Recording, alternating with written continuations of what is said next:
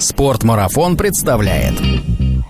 Думаю, слава богу, что моя дочка этого не видела, потому что я была такой же нервной и дерганной женщиной, работающей, ну, 24 часа практически в отеле. Болела очень серьезно и с большими, с большими проблемами. У меня были отложения солей, у меня суставы мои скрипели, хрустели вот так вот. То есть я маме музыку играла. Я еще не понимала, почему, когда я делаю ей музыку, она плачет. Тебя 330 километров, что для меня 330 километров. Пусть она тебя шокирует, а для меня это, это мой нормальный эмоциональный фон, который я имею.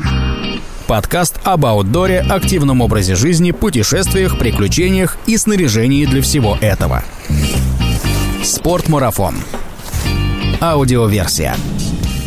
Всем привет! Это подкаст «Спортмарафона». Меня зовут Артур Ахметов, и это 145 выпуск нашего подкаста. Есть люди, примеры которых многих вдохновляют. Алена Шевчук – одна из них. Начав бегать всего 6 лет назад, она не только стала первой девушкой, преодолевшей 204 километра Эльтона, но и участницей забега Тур гигантов на 330 километров. Сейчас бег является неотъемлемой частью жизни Алены, а до него она успела пожить 10 лет в Объединенных Арабских Эмиратах, поработать челноком в начале 90-х и с помощью гребли победить несколько серьезных проблем со здоровьем. Обо всем этом она рассказала в нашем нашем подкасте. Если вам больше интересно смотреть, а не слушать, то в описании подкаста для вас есть ссылка на видеоверсию этого выпуска. Спортмарафон. Аудиоверсия. Ален, привет. Привет. Я рад тебя видеть здесь, потому что это четвертый выпуск, и ты у меня первая девушка в студии. Чтобы меня не обвинили в том, что э, я приглашаю одних э, мужчин сюда, я решил позвать тебя. Спасибо большое. Ну, конечно, Очень приятно. Я тебя позвал э, не просто потому, что ты девушка, и с тобой приятно общаться, а потому что, ну, был повод поговорить о, о тебе, о том, как ты пришла вот в эту студию ну, вообще, как ты пришла к тому моменту, к которому пришла. А я напомню нашим слушателям, что Алена Шевчук недавно почти пробежала тур гигантов 330 километров, но мы считаем, что она пробежала, и мы сегодня выясним, что не получилось и какие выводы из этого Алена сделала, и будет ли она продолжать. Тур гигантов. Ален, слушай, вообще э, вот этот подкаст э, мы придумали для того, чтобы приглашать людей и говорить э, с ними о людях.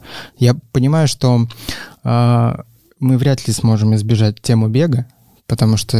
Вообще без да, никак. без нее, наверное, не будет твоей личности, можно, наверное, так сказать. Ну, сейчас да. Да, вот, поэтому, но хотелось бы, конечно, больше поговорить именно о твоей жизни, как, как ты вообще пришла к бегу, через, через что прошла, поделилась с нами каким-то жизненным опытом своим. И обычно мы начинаем сначала. То есть я людей спрашиваю о том, где они выросли, где учились, как так получилось, что они начали э, бегать, путешествовать или заниматься еще чем-то. Но давай сегодня перевернем все с ног на голову, э, ну, кроме нашей студии. И начнем, так сказать, с самого свежего события, наверное, в твоей беговой географии, а именно с тура гигантов 330 э, километров. А, ты почти преодолела в этом году. Я помню, мы с тобой два года назад записывали, или год назад. Год назад мы с тобой записывали подкаст в рамках Два. проекта. Два все-таки, да, уже прошло? Да, потому что то было после малого тура гигантов. Ага. А потом была пандемия, и вот второй год. Полтора, получается. Полтора. Да, полтора. Ни тебе, ни мне. Да, полтора года назад мы разговаривали с тобой, ну... О планах. Да, о планах твоих, и разговаривали так в режиме э, онлайн, офлайн, я всегда путаю вот эти два понятия. Оф. В общем, офлайн, да, по зуму. Сейчас вот есть возможность встретиться лично. Полтора года ты готовилась, э, ну, можно, наверное, сказать, что на текущий момент это был твой главный старт. Да, конечно. Да. Он был, и теперь уже снова остается главным стартом, потому угу. что я не достигла финишной э, линии, так будем говорить, да. Угу. Чуть меньше 30 километров, да, оставалось, по-моему, Нет, до финиша? больше 50, больше 50. 50. То есть я дошла до последней базы жизни, до Ламонта. Угу. Я пробежала 291 километр, сделала 25 тысяч набора. Угу. И там что-то что произошло. Ну, я думаю, что... Потеряла концентрацию? Да. Ага. То есть э, на фоне усталости теряется концентрация, и, в общем-то, это случилось. Как бы не контроли... я не пыталась я контролировать весь процесс, но он случился, я потеряла концентрацию, споткнулась, упала, травмировала колено. Наверное, испугалась, там был еще и страх. Угу. И м, пришлось остановить гонку. Ну, ты не на ровном месте споткнулась, по-моему, да? Там... Ну, там, знаешь, если говорить уже детально, что произошло, угу. это был пятые сутки, четвертые. Четыре угу. ночи прошли, или три ночи, три угу. ночи. Четверо с половиной суток я была на трассе. Собственно, с погодой нам очень повезло, и в последнюю ночь э, пошли осадки, пошел дождь, и горные, горные ручьи превратились в речки. И, соответственно, на подъеме, э, на подъеме пошел дождь, на спуске были уже ручьи, то есть я спускалась очень аккуратно, чтобы не споткнуться, не упасть, не завалиться, потому что я понимала, что осталось немножко и нужно просто потерпеть. Угу. Вот, э, я произвела спуск, все произошло хорошо, и уже когда был плоскач, я уже понимала, что до базы жизни Аламонт я уже видела этот городок, я уже видела крыши домов. Была речка, превратилась она в широкую, то есть был ручей, превратился он э, в речку, и нужно было перепрыгнуть э, с берега на камень, и с камня опять на берег, и, в общем-то, дальше продолжить угу. движение. Это, в принципе, была дорога. Угу. Но вот именно в этот момент я спотыкаюсь, у меня нога моя уходит, коленом я прикладываюсь к этому камню, ну, он валун, большой камень, заваливаюсь на спину, падаю в воду, Холодная, Или... отрезвляющая ванна? Нет, она не была холодная, но колено, которое у меня травмировалось, и я встала, потерла его, смотрю, штаны порванные, то есть э, тайсы были порваны. Смотрю, там кровь небольшая такая, ну, думаю, ладно, как-нибудь доползу. Э, пошла дальше вдоль дороги, ты на тот момент на трассе находилась, ну, одна, то есть рядом спортсменов не, не было? не было. Ну, угу. это тур гигантов, там редко встречаются на пятый день уже цепочка растянута. Да, да, весьма. да, да.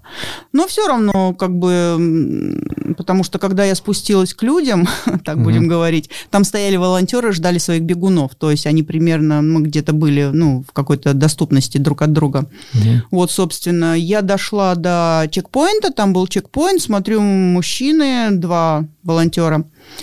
Я у них спросила, есть ли у них машина, потому что я понимала, что мне очень уже плохо. mm они мне сказали, машины нету, но здесь типа недалеко, 600 метров и финишный городок. Ну, я слышала уже и звуки, и все, дорог, ну, то, что дорога там. Угу. И вот последние вот эти 600 метров мне пришлось спускаться практически задом, потому что я передом идти не могла, у меня очень сильно болело колено.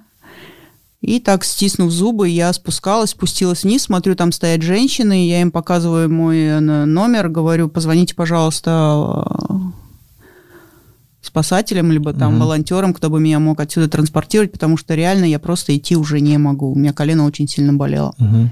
Ты на тот момент уже понимала, что все, да, гонка, да. гонка закончена? Ну, понятие о том, что гонка закончилась, а. пришло намного позже. А, то есть тогда немножко шоковое, да, было состояние? Это от боли было или, э, или это было разочарование все-таки? Разочарование. Я, я смотрю, у тебя, не могу. Да, у тебя, у тебя еще живые воспоминания, да? Ну, собственно, вот как-то так получилось, что э, там оставалось буквально 600 метров. Mm. И я уже просто идти не могла. Я понимала, что... То есть я еще не понимала, что гонка закончилась. Я думала, что оно отпустит. Ну, как бывает, mm-hmm. забегаешь, да, боль там или еще что-то. Но когда приехали быстро волонтеры, то есть у меня этого времени больше практически, наверное, не осталось принимать решение, либо я продолжаю гонку, либо остаюсь. Но я понимала, что боль, которая на данный момент у меня существует, ну, и то, что впереди, я знала, что у меня впереди два еще перевала, Мгм. Впереди самая высокая точка гора Малатра, которую я уже проходила в прошлом, ну, прошлый раз. И я знала, что это будет очень сложно, и с такой ногой я бы ее практически не смогла пройти. Мгм. Поэтому даже не согласовываясь с тренером, с Игорем мы были на связи все эти дни, э, я понимала, что я дальше не, про- я не смогу, да, то есть моя нога не сможет. Мгм. Собственно, я села в машину, все, меня привезли в Аламонт, пришел врач, посмотрел мою ногу, сказал, перелома нету, потому что, ну, подвигал ее туда-сюда. Он говорит, просто сильный ушиб. Принес мне лед, я положила льда, потом подошел еще один человек, сказал, переподтвердил, что схожу ли я или нет. Я сказала, да, что я схожу, ну и все. И так на сайте получилось ДНФ. Мгм. Люди потом, ну, я видела, я читала публикации на Фейсбуке, Мгм. все были ошарашены, что случилось, где Алена, почему ДНФ, что произошло. Игорь сказал, что, ну, там написал опять же в посте, что у Алены травма. Вот. Ну и, собственно, ногу у меня очень сильно разбарабанила. Прям страшная нога была, она как слоновья была, вот такая. Подходящее определение разбарабанило. Да, Стало как разбарабанила, барабан? да. Вот. Ну и, собственно, да, обидно было, 51 километр оставался. Учитывая, А. что ты 51 километр пробегаешь, наверное, каждый день в процессе тренировки. Не, ну это да, это смешная цифра, когда, ты сидишь и здоровый, но когда ты прошел Мгм. четыре с половиной дня, 50 километров, это нужно было просто дотерпеть. Но в моем случае я потом уже, когда видела записи тура гигантов, я видела, что люди были, которые забинтовывали себе колени зачем-то, ну, Мгм. как по, по своим причинам. И я подумала, а если бы я забинтовала, смогла бы я финишировать Мгм. просто ради финиша? Вопрос, И- наверное, еще в другом, смогла ли бы ты потом бегать еще. Вот, понимаешь, да. Поэтому, И тут кажется, же у меня такая мысль, а стоило ли этот финиш того, что было бы потом? Наверное, все-таки я правильно приняла решение и сошла. Я шла неплохо, как бы всю дистанцию, и мне было замечательно. Это лучшая моя гонка была. А сколько раз ты вот в голове прокручивала события того, как ты пытаешься перепрыгнуть реку, и, и у тебя не получается это в итоге? Или как бы этот момент, ну, есть такое, что ты постоянно возвращаешься к этому моменту? Нет, вот именно Не было, перепрыгнуть да? не было. Были моменты, которыми я возвращалась, правильно ли я сделала, что я сошла. Ага. Можно было потерпеть, а, а может быть, можно было бы потерпеть. Вот эти Мгм. вопросы меня всегда мучили. Но случай с рекой, что я споткнулась и упала, нет, этот момент я вообще не проворачивала. Мгм. Ну, я знала, что я торопилась, я хотела быстрее, я хотела как лучше, а получилось как всегда. Надо было, наверное, просто наступить в воду, понимаешь, и пройти этот камень рядышком, но никак не перепрыгнуть. Понятно. Ну, так. Но так. сейчас уже все, как бы ситуация закрыта, ты там сделала все выводы, которые должна Конечно. сделать, и дальше. Я Снова тур. строю планы на следующий тур гигантов, потому Ага. что так получилось, что в аэропорту Парижа я встретилась э, с победителем тура, тура ледников э, Люк Пепе, по-моему. 450 километров, Да, да? да, Мгм. да. Он победитель был прошлого года, прошлого тура гигант 330, а в этом году он победил 450. Мгм. Я с ним встретилась в аэропорту.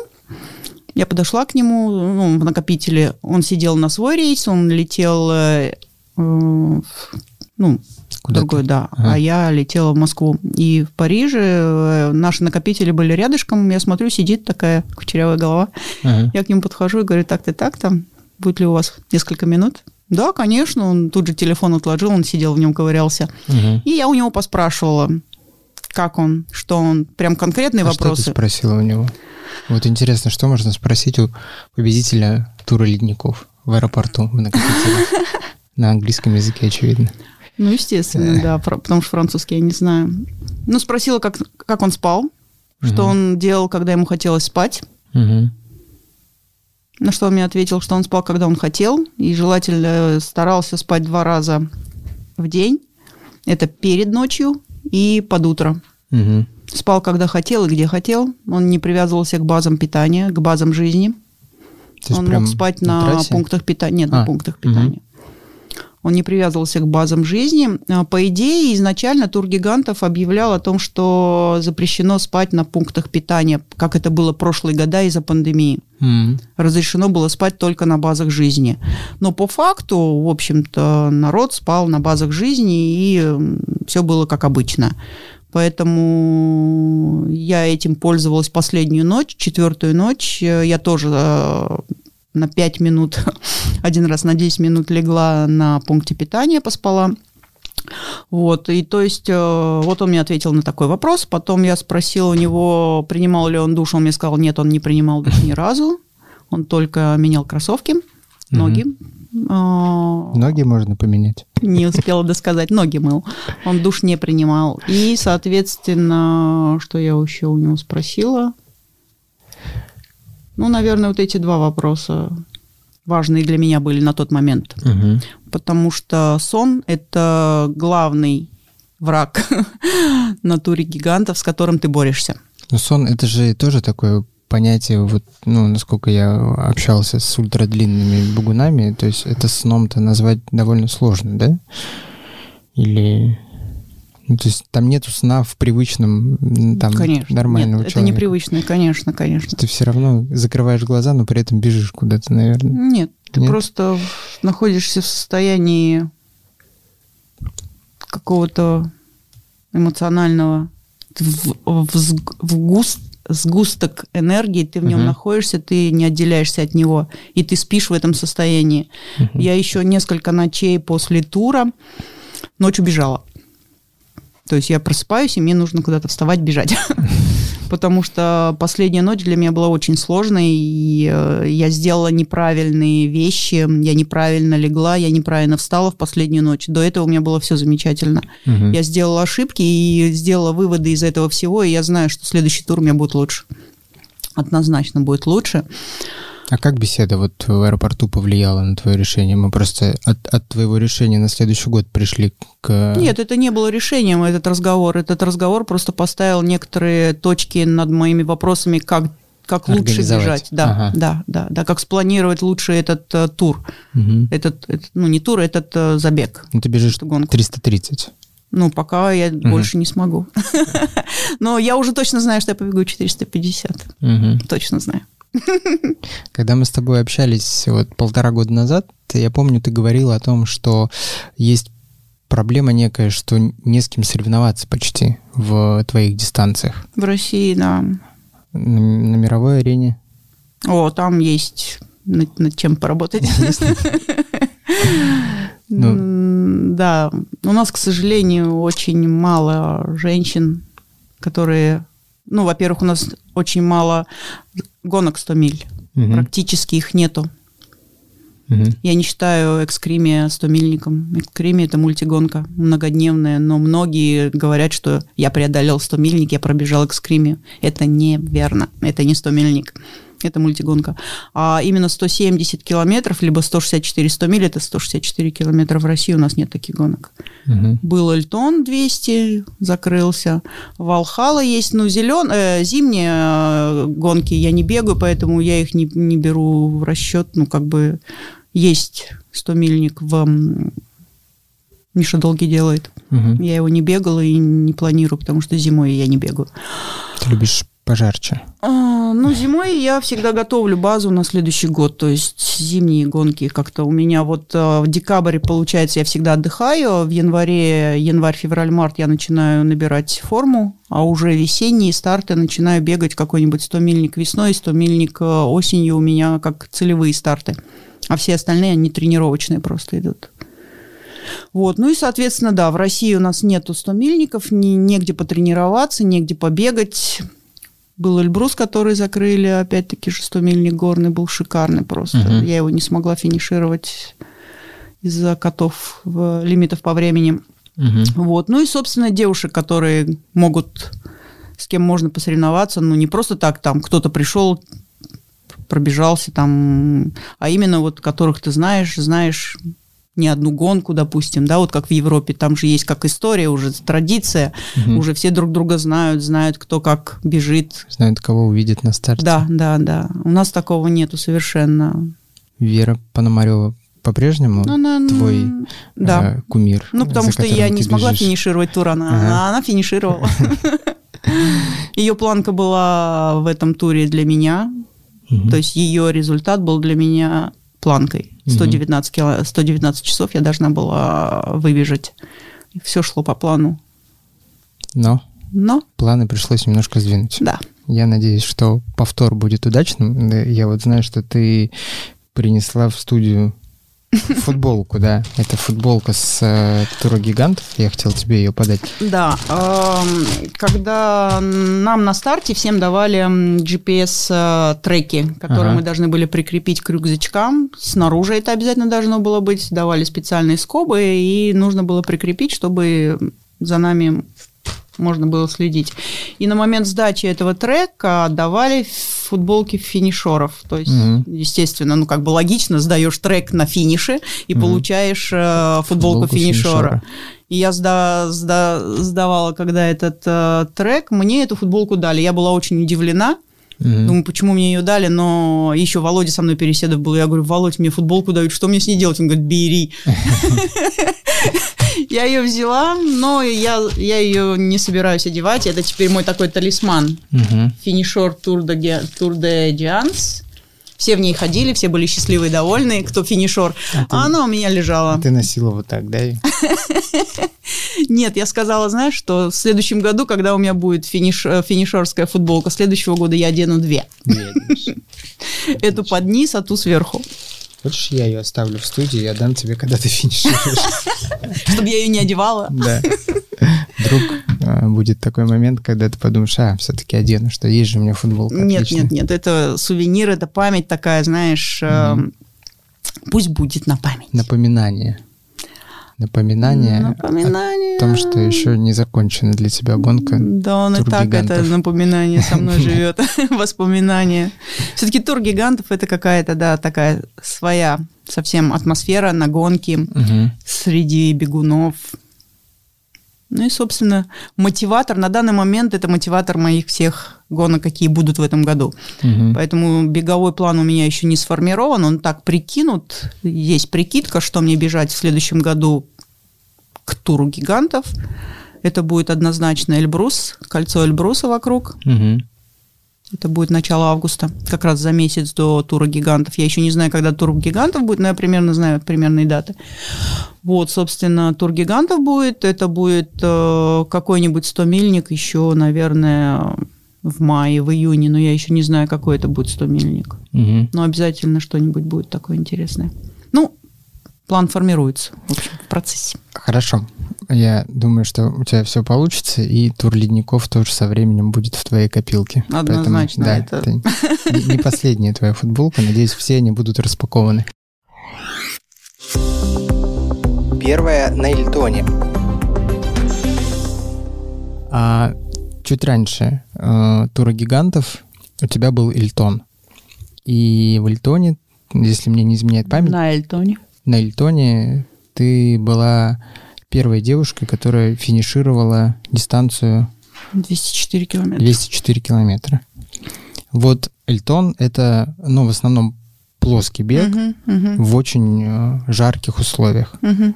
И тур гигантов — это горы, перевалы, подъемы, спуски. Что тебе лично самой нравится больше?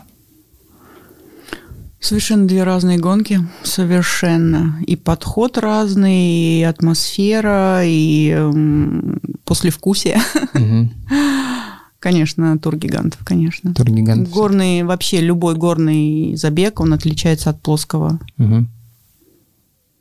Эльтон это... Эльтон это совсем другая субстанция. Поэтому, ну, конечно, горы. На Эльтон не хочется вернуться? На длинный, жаркий бег? Не знаю, честно говоря. Я себя представила на старте этого забега, потому что в этом году Эльтон планирует другой формат совсем. Это будет больше 200, это будет 220-230 километров, это будет Мгм. линейная гонка старт от Эльтона, и финиш будет в Волжском, это будет полная автономка, то есть ни пунктов питания, ничего, у тебя дается возможность иметь своего, своего саппортера, либо велосипедиста, либо машину, и ты бежишь на полной автономке. надо оно мне это, не надо, я, я пока не понимаю. То есть, когда это будет, э, Это в то, чем интерес то, будет. во что переродился Эльтон сейчас, да? Да, да, Мгм. да, да. То есть это совсем другая гонка, это там, это, ну, другой, другой формат, что ли. Ну, вот, Слава хочет оставить именно вот этот Эльтон, который как бы экс-Эльтон, как-то он там его назвал, в память об Эльтоне, старт из Эльтона, финиш в Волжском. Мгм. Не знаю, потому что я много гонок уже перепробовала разных форматов, разного формата. Я поняла, что по треку бегать мне совершенно... То есть по треку, да, бежать без разметки мне неинтересно, и не- мне это не нравится, и я плохо, плохо это делаю, потому что я не ориентируюсь на местности. Когда под нагрузкой, под, э, под, под усталостью, и тебе еще нужно соображать, это очень сложно все-таки мне хочется получать удовольствие, да, в сложностях, но получать удовольствие. А здесь ты не получаю, я не получаю удовольствия, когда я бегу не, не по разметке, а по треку. Вот, и э, в, в новом Эльтоне, который он будет, я не знаю, я пока еще не понимаю. Мне, с одной стороны, это интересно, а с другой стороны, нет уверенности. Мгм. Поэтому Эльтон, мы только можем теперь говорить о том Эльтоне в прошедшем времени, вспоминать с хорошими эмоциями, ностальгией, потому что в этом году я пробежала Эльтон маленький, ну, я пробежала в самое жаркое время дня. Мгм. Мы в 8 утра стартанули, финишировала я, по-моему, там в 2 часа дня или около 3 часов дня. Жара была совсем другая, нежели была в мае, потому что в этом году Эльтон был в августе месяце. Я получила удовольствие, очень хорошее удовольствие, мне прям было все, прям, мне все понравилось. Ну, жара, можно сказать, твоя такая привычная стихия, да? Что ты... Нет, это непривычно, но просто я ее очень хорошо переношу, и я понимаю, что я ее переношу по сравнению с другими лучше. И э, да, мне так же плохо, мне так же тяжело, мне также какие-то моменты я терплю. То есть, но мне это нравится, я, я получаю удовольствие. Ну, ты долгое время жила в Эмиратах. Там жарко. Да. Выросла ты в В Узбекистане. Узбекистане. Там да. тоже жарко. Да. Поэтому мне кажется, что... Ну, если сравнить меня с тем человеком, который приехал с Урала, либо там с Мгм. Сибири, да, конечно, у меня есть преимущество, у меня это, наверное, на генном уровне где-то заложено. Преодо- Мгм. Ну, как бы легче переносимость э, жары, влажности, сухости вот этой всей. Ну, может быть, поэтому оно мне нравится. С холодом-то ситуация простая. Мне когда спрашивают, как там жить на севере, ну, понятно, что просто нужно хорошо одеваться. А что с жарой делать? Вот это только-только переносить получается. Ну, я холод также могу тебе сказать, что холод я переношу. Да, я одеваюсь, но мне очень холодно, и я терплю это время года зимнее, пока оно закончится. Поэтому я зимой не бегаю ни в каких участиях, не, не, не принимаю участие ни в каких соревнованиях. Для меня каждый минус это ну, стресс просто. Я каждую тренировку я реально прям переживаю либо переношу как стресс, потому что я выхожу на пробежку. Да, мне нравится, когда ты бежишь, но когда, чтобы выйти, вот этот шаг сделать, Мгм. это каждый раз стресс. И не- мне не нравится зима. Слушай, ну, у меня, у меня, конечно, не такие дистанции, как у тебя, но у меня наоборот зимой почему-то такой, давай, мужик, выходи, сейчас борода будет вся в снегу. Я не мужик, я девочка, и мне не нравится, когда на моих ресницах нет. Да, это прикольно, это смешно, но мне совершенно не нравится бегать зимой. Понятно. Это свое удовольствие, да, ты такой бежишь, знаешь, как это в панцире. У тебя а, одежда, у тебя э, штаны, тебе тепло, тебе хорошо, у тебя хорошая музыка в наушниках, там снег э, сыпет так э, Мгм. хорошими хлопьями. Ты бежишь, Ну, это- асфальтовая дорожка. Ты описала теплую погоду, если снег идет, а если, а если минус 35? Нет, бывает, что и... Нет, минус 35 я не бегала, самое минус это бегала минус 27. То есть я выбежала, было минус 20, а прибежала 27. На Мгм. 7 градусов температура опустилась. Но нет, это мне не нравится. Понятно. Мне больше жара. Лучше жара, да? С чего начался бег? Давай еще немножечко отмотаем вообще к тому моменту, когда ты, собственно, поняла, что ты чего-то хочешь побежать куда-то. Я помню, да, такая история была. Ты начала бегать относительно недавно. То есть если, если взять, грубо говоря, то, что ты в этом году собиралась преодолеть 330 километров там и не добежала 50, то есть 280 ты пробежала, и вспомнить о том, что ты начала бегать там 6 7 лет назад примерно, да? 6. В Шесть 15 лет. году. Да, 6 лет назад. Ну, то есть это рост какой-то, не знаю, колоссальный. Расскажи, э, как вот, собственно, пришло то понимание, что хочется бежать, а как потом пришло понимание, что хочется бежать далеко и долго? Ну, смотри, здесь все очень просто, я считаю, да. Для меня 330 это немного. М, Потому что я знаю, что есть дистанции 800 километров. А Если И- бы их не было, 330 было бы много? Ну, в какой-то давным-давно для меня 330 было вообще просто не, ну, непонятно. И вообще я на Мгм. Васю Бокова смотрела как на бога, потому что он бежит. Понимаешь, понедельник, они стартанули в воскресенье. Вот, вот с Васей Боковым он мне такой дал толчок, знаешь, что это все реально.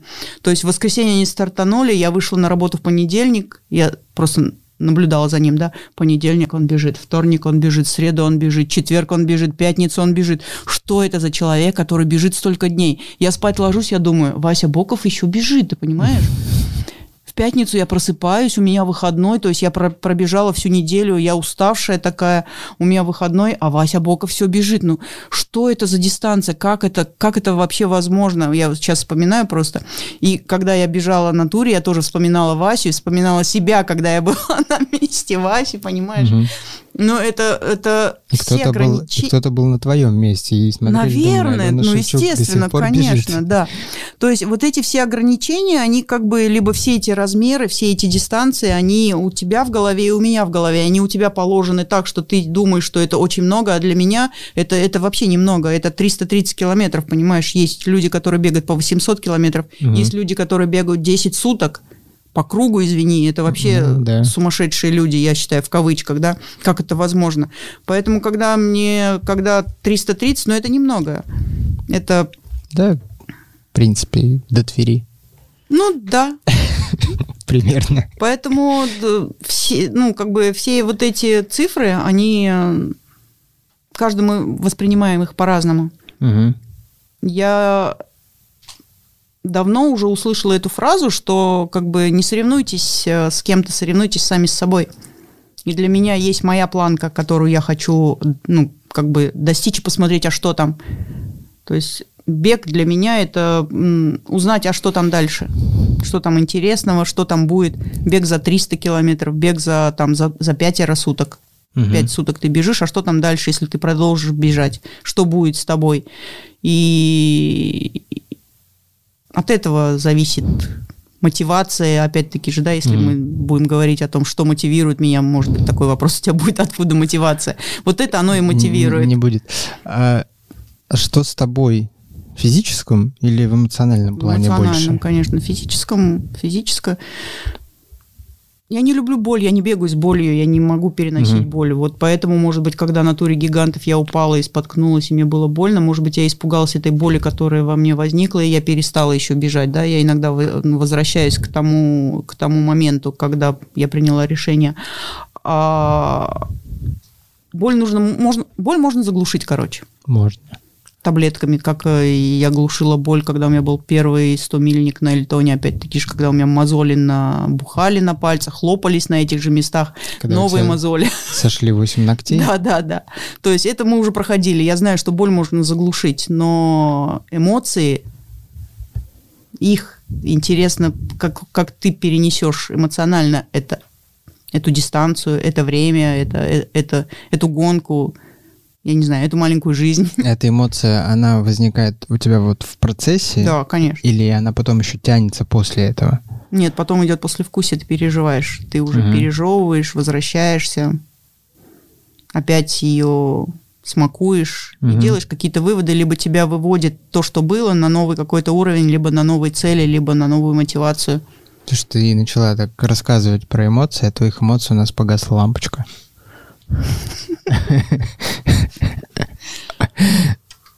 Мы восстановили работу лампочек.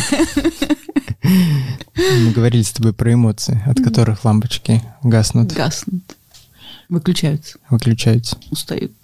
Есть э, какая-то зависимость от этой эмоции, которую ты получаешь в процессе длинного бега? Нет? Это всегда что-то интересное, что будет. Ага. Зависимости нет. А вот э, когда удлиняется дистанция или удлиняется время прохождения дистанции, Мгм. эмоции от этого сильнее становятся? Я не, не знаю, как это сказать, сильнее. Может быть, глубже. Глубже? Потому что они достигают чего-то там, какого-то дна. Ага. А что там за дно? Есть ли оно дно? Ну, какое-то, они глубже. Так Это- могу сказать. Может, наоборот, не дна, а, а потолка А выше? выше? Да. Ну, не знаю. Наверное, глубже все-таки, потому что это более внутреннее. Мгм. Не возвышенное, а внутреннее. А внутрь как-то внутри всегда, значит, это ну, в себе. Не выше, а внутри. Как-то так. Турецкий курорт, балкон. Да, вторая бутылка вина. Расскажи еще раз. Еще раз. Да, еще раз тем, кто не слушал наш аудиоподкаст. Но там ты очень вскользь упоминаешь, э, как, как ты решила побежать. Хочется все-таки понять, да, там, ш- что, что толкнуло тебя на то, что ты побежала и сейчас прибежала к, к туру гигантов. Ну, я думаю, что тур гигантов это так, просто тур гигантов там будет больше. Мгм. Это мне Игорь все давай побольше, давай побольше. Я говорю, что ты меня все больше на большей дистанции толкаешь. Давай хотя бы то этот, здесь становимся пока немного. Мгм. А то он мне начал там. Ну, в общем, да, Турция. С Турции все и началось. Потому что у меня так сложилось по работе. Меня взяли на работу с таким условием, что я должна переехать в Турцию. Мгм. Ну, в общем-то, не желая расставаться с Арабскими Эмиратами, потому что моя работа связана с э, Арабскими Эмиратами. Давай скажем слушателям, что Алена работает в, туризме. туриз- в туризме, да. Да, организация направления по Арабским Эмиратам. То есть те Мгм. туристы, которые едут в Арабские Эмираты, я организовываю отдых для них там на уровне массовости, либо на уровне потока. Мгм. Вот. Ну и, собственно, турецкая компания, которая, мне, которая меня взяла на работу, они сказали, что мне необходимо будет переехать в Турцию и жить там, и заниматься всем этим оттуда. Вот. э, Ну и прожив, наверное, месяцев... а Первое, что я сделала, когда приехала в Турцию, я бросила курить. Вот. Так, У меня был стаж 22 года, и я решила, исходя из того, что я поменяла работу, поменяла место жительства, поменяла там личная жизнь, у меня изменения произошли. Я думаю, а почему бы под этот э, поток не подключить э, возможность бросить курить, потому что я пыталась бросить курить, ну, раз 10, наверное, у меня никак не получалось. Мгм. Я всегда возвращалась опять к сигаретам. Ну и тут я решила включить все возможности, все возможные средства для того, чтобы это сделать. Я прочитала книжку, я купила пластыри. легкий способ бросить курить. Да, да, вот да, это? Дейла- Де- Де- Аленкар, Аленкар. да. по-моему, так. Да, да, да. То есть прочитала книжку, купила пластыри, прогоняла мысленно, что будет, когда я попью кофе, либо захочу, ну, то есть покушала, что мне делать. Потому что, ну, сигареты это все, это не, не, не, нера- неразделимое кофе и сигареты. Как можно Мгм. пить кофе, не, не куря сигарету? Ну, вообще для меня это было просто нереально. И, в общем, ну, месяца три, наверное, точно я готовилась к этому событию. Турция хорошее место, чтобы бросить курить. Нет, мне все говорили, у тебя не Там получится, же- потому что там каждый второй там, курит. Там можно колен покурить вместо Да, сигареты. да, понимаешь, ты, говорит, о чем, говорит, там наоборот все курят, закуривают, либо там каждый второй турок курит, и, Мгм. и ты едешь в Турцию и хочешь бросить курить, я говорю, ну, Ты Алена Шевчук. не, я об этом еще не знала. Легких путей не ищешь. Ну, в общем, э, я проснулась э, понедельник, и все, сказала себе, что я не буду курить. Мгм. Я прилепила пластырь, ну и пошла на работу. То есть у тебя получилось с понедельника бросить? Ну да, понедельник. Я точно помню, это было то ли 26, то ли 27 июля. Это лето было. Вот. э, И, собственно, без сигарет я уже была, и сидя какой-то вечер на балконе, у меня был шикарный вид на набережную, где были турецкие отели с фейерверками. Я думаю, что-то как-то надоело мне уже вот это все. И надо чем-то себя другим занять. А чем я могу себя здесь занять? И смотрю, ну, как бы все, все, все, все идет к тому, что мне нужно просто, наверное, пойти и выйти на пробежку. Но у меня ничего не было, ни кроссовок. Я пошла, купила себе кроссовки, потом выяснила, что эти кроссовки для индора, то есть это фитнесовские кроссовки. Мгм. Nike, как э, помню, Nike были. Вот, и придя с работы, одела кроссовки и побежала там 10 минут туда, 10 минут обратно. На следующий день 15 минут туда, 15 обратно. Потом думаю, дай-ка вон туда добегу, потом туда добегу. И вот так у меня потихоньку-потихоньку я втянулась, мне стало нравиться это. Потом я пошла в фитнес-зал, потому что зима наступила, бегать уже было холодно. Я не представляла себе, как можно бегать в плохую погоду, когда ветер дует. М. Вот, я ушла в индор, я ушла, я купила себе абонемент, начала ходить в фитнес-зал. А, потом... Там бегала на дорожке просто? Или Да, я встала. Так, кстати, ты знаешь, я была, наверное, первой там, кто пробежал один час на дорожке. Ага. Я просто дала себе цель, я думаю, пробегу, я один час по дорожке прям вот прям побегу. Коленки у меня, конечно, потом вот так вот дрожали и трепещали после этой часа на, на дорожке. Я поняла, что дорожка это не способ для бега. Ну, может быть, кроссовки были, может, дорожка плохая была, почему меня так колбасило, почему у меня коленки так сильно болели.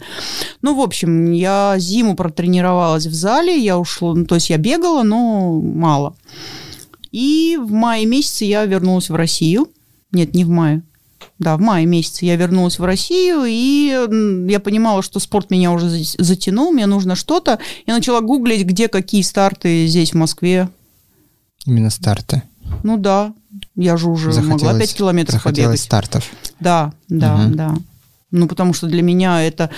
Ну, я бывший спортсмен. Я с 16, с чет- с 15 до 17 лет я занималась м, греблей на байдарке и каноэ. Мгм. Я знаю, что такое старт, я знаю, что такое медали, потому что я занимала призовые места, я была э, в сборной, в малой сборной Советского Союза, то есть тогда еще был Советский Союз. Я попала в малую сборную олимпийскую, нас готовили к Олимпиаде 92 года. Я знала, что Мгм. такое старт, я знала цену медалям, да. И вот когда я начала искать вот эти старты, я нашла ближайший старт у себя дома в ботаническом саду. Был забег во благо, 5 километров. Мгм. Ну, я решила пробежать 10 километров. Думаю, что это такое пятерка? 10. А пятерка была один круг, а 10 два круга. И когда я поняла, что это очень тяжело, я прибежала, у меня лицо было пунцовое, оно просто просто полыхало. Я пробежала первую десятку за 1 час 9 минут. Ну, это первая десятка была. Да, как да, да. Ну и, собственно, вот так вот у меня началось мое беговое безумство, так будем говорить, потому что сейчас я уже себе не представляю жизни без бега вообще. А ты тогда бегала вот как по ощущениям? Не было у тебя там цели, там такой-то пульс, такой-то темп? Я вообще такого ничего не знала. Ага. И Я зарегистрировалась, помню, на десятку, просто очередную десятку. И она мне понравилась тем, что нужно было на велосипеде, на электричке сначала, потом на велосипеде доехать до э, места старта. Это было в районе Яхрома. Это был выездной для меня старт такой необычный. Я приехала туда, смотрю, там горка такая. Я говорю, нам туда бежать. Мне сказали, да. Это был старт Московский трейл. Организатор был. Игорь Владимиров. Ага. Я смотрела на этих людей просто как на каких-то кумиров, знаешь, то есть они организовывают эти забеги, эти люди финишируют, бегают. И когда я пробежала десятку там, я финишила, и для меня был первый такой вопрос, и такой бег бывает? То есть, понимаешь, я бегу, эти поля, эти ромашки, эти леса, там были ле- лесопосадки, эти были горки, ну, для меня это было вообще просто каким-то открытием. И Ты- так я поняла, что такое трейл. Потом мне сказали, что это был трейловый забег. Мгм. Бежала ты, наверное, его в асфальтовых кроссовках. И в да? тех, которые индоровские. А, нет, я купила себе, я купила себе а, кроссовки Марл, Мгм. Марл бренд, Мэрил. Мэрил. Ага. Есть такой. Вот, да. Я купила себе эти кроссовки, я в них бегала. И потом я э, опять-таки же забронировала, купила себе слот на десятку в Суздале. Тоже Мгм. для меня было, думаю, блин, Суздаль далеко, надо ехать. Интересно. Когда я приехала туда, я поняла, что на, на десятку мне, я бы хотела тридцатку пробежать. Я подошла к Мише Долгому, я говорю, Миш, можно я побегу 30, а не 10? И он мне на моем номере, который дали, ну, нагрудный, зачеркнул десятку, написал 30 километров. И когда я бежала, мне все говорили, девушка, девушка, это не ваш забег, здесь тридцатку бегут. Я говорю, да я знаю, я 30 бегу, вот у меня, видите, зачеркнуто. Так я пробежала свою первую тридцатку трейла. Почерк да. не узнали, да. надо было автограф еще поставить. Вот после тридцатки, которая была в Суздале, я поняла, что я хочу бегать именно такие забеги, именно трейлы, именно пересеченная местность. Я тогда не знала, что есть горные еще, просто мне понравилось, что это пересеченка. Mm-hmm. И я поняла, что для того, чтобы достичь какого-то результата, мне нужен тренер. Потому что сама я ничего не понимаю, я не разбираюсь. Тогда уже появились цифры всякие, да? Да, вот я, вот. ну, я начала гуглить, то есть в Facebook, я понимала, что для того, чтобы все это понять, это очень нужно времени. Зачем мне в это вникать, когда можно взять тренера, и он тебе все подскажет. Mm-hmm. Опыт-то же был уже тренерской работы с тренером. Вот, и так я... Были такие побегушки на Воробьевых горах по вторникам и четвергам организовывали Элконин, Метелкин и Владимиров Игорь. Три mm-hmm. тренера разные дни, разные тренера, и я туда начала ходить, то есть два раза в неделю. Я себе искала тренера, потому что я не знала, где найти тренера, тренера для бега по пересеченной местности. А они mm-hmm. себя позиционировали так. Больше никого я не знала и не знала, где их искать. Вот, и э, я выбрала Игоря по своим каким-то таким параметрам, не знаю, потому что он строгий, потому что он меньше ржал, там все смеялись. ну, периодически разбавляли, знаешь, тренировочный процесс какими-то. Илконин тоже смеялся? А, нет, Илконин был мягким, он мне показался очень мягким тренером. Потому что я сейчас тренируюсь с Александром, и он абсолютно игнорирует почти все мои шутки. Я так и не смог его рассмешить ни разу, по-моему. Нет, не, не по этому параметру. Он мне показался мягким. Вот.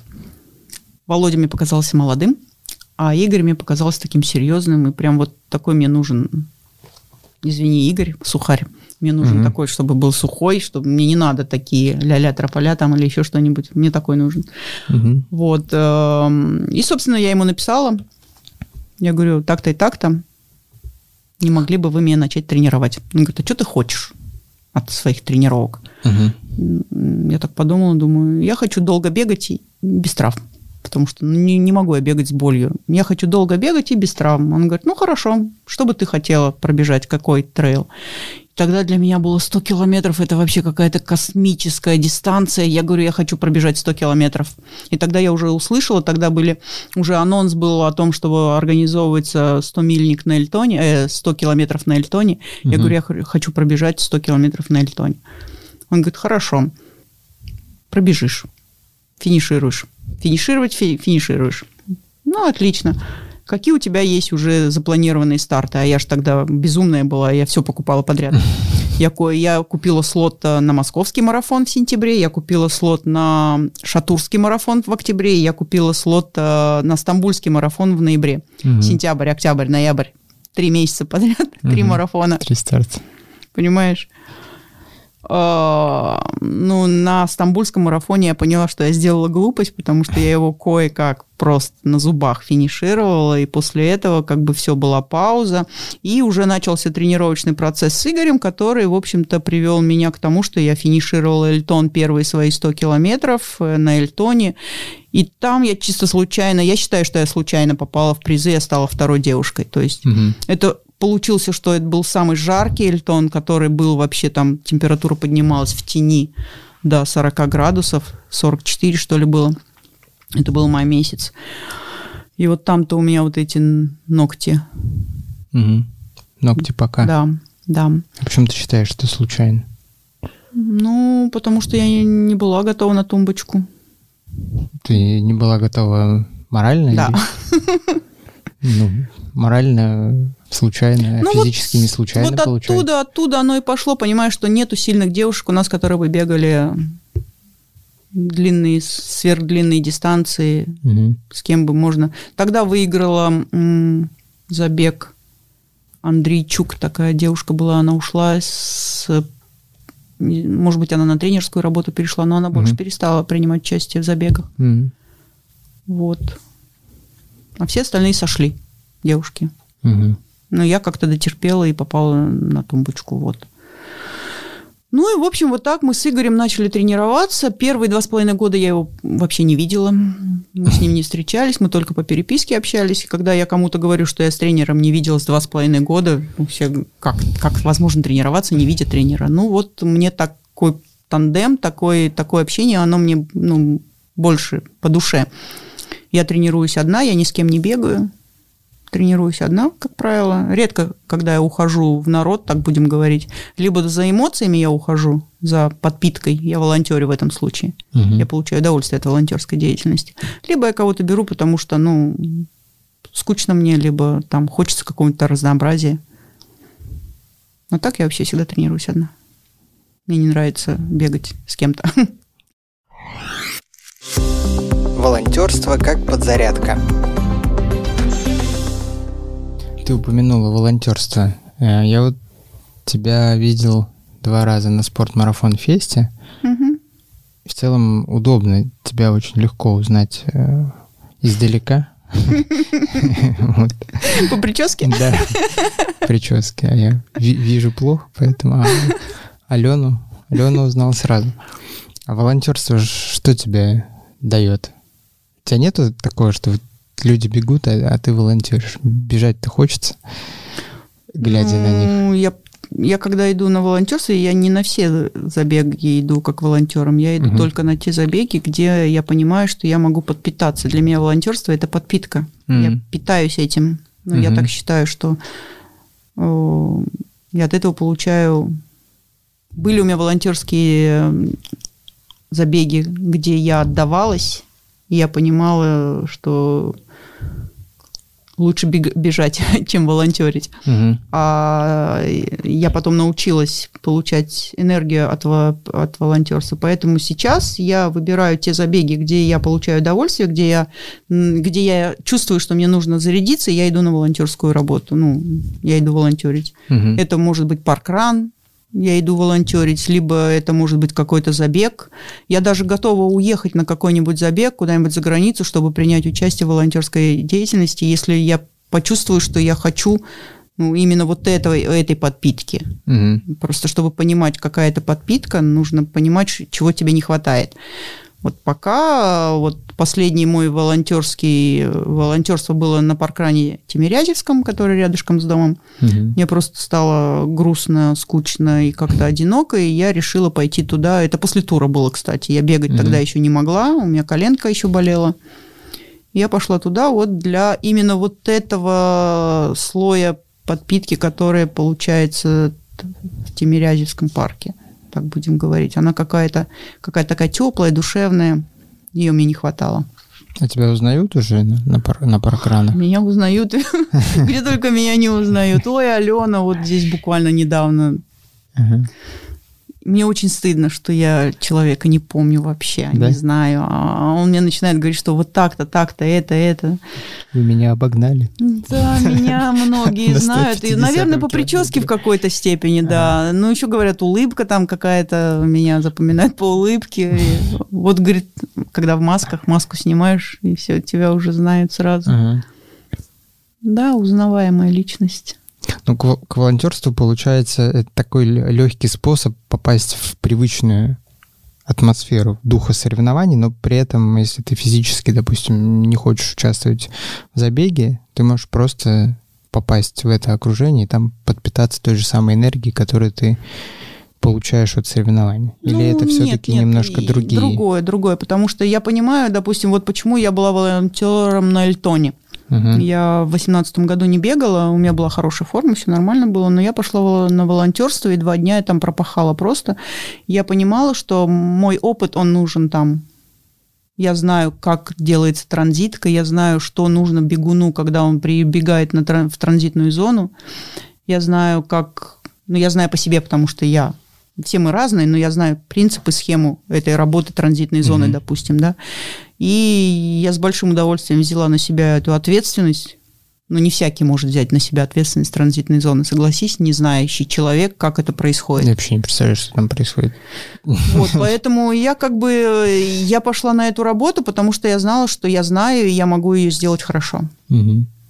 Я думаю, что я справилась. Ор- организаторы, понимая, что у них там волонтерить в транзитной зоне будет Алена Шевчук, Да. спрашивают у тебя там какого-то совета или, или еще чего-то? Ну, на тот момент они просто дали все в мои руки, и я все Ага. сделала так, как это нужно было. То есть м, они просто смотрели, что я вижу, что я делаю, и что я справляюсь, и они м, как бы не мешали мне делать то, что я делаю. При... Алена прирожденный организатор. Хотите, организует вам транзитную зону, хотите тур в Объединенные Арабские Эмираты.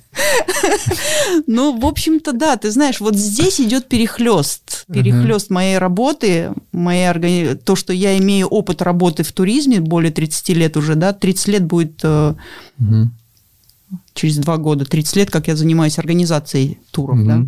И, соответственно, вот этого волонтерского либо бегового, это тоже организация, да, оно здесь перехлестывается.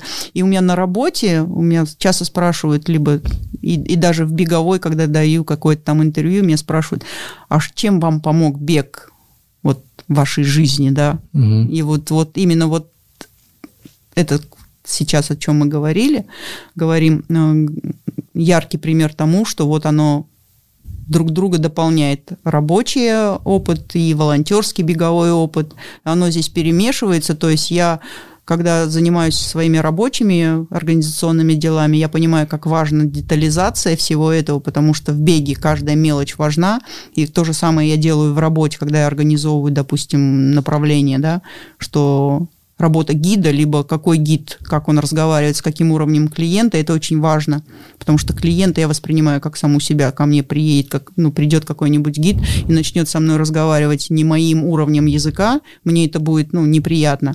И то же самое в беге, если, допустим, я бегу и а, вода, либо там изотоник какой-нибудь там не моего вкуса, это тоже сыграет роль э, в дальнейшем прохождении дистанции. То есть мелочи это очень важно. И опять-таки же есть такое выражение, да, жизнь состоит из мелочей. И здесь опять-таки же Мгм. я убеждаюсь, что оно правильное изречение. Жизнь состоит из мелочей. Пусть и маленькая на трейле, но Ну она жизнь, и мелочь Мгм. очень важна, и то же самое в туризме. Здесь дополнение друг друга, и, то есть этот жизненный опыт, который я уже имею, и который я еще буду иметь, ну, выводит меня на какой-то уровень, да, где я могу уверенно сказать, что я в этом специалист. Как в работе моя уверенность иногда она шокирует, также и в беге иногда она шокирует мою уверенность, но я, я уверена в Она себе. шокирует тебя или окружающих? Окружающих. Тебя она уже не шокирует.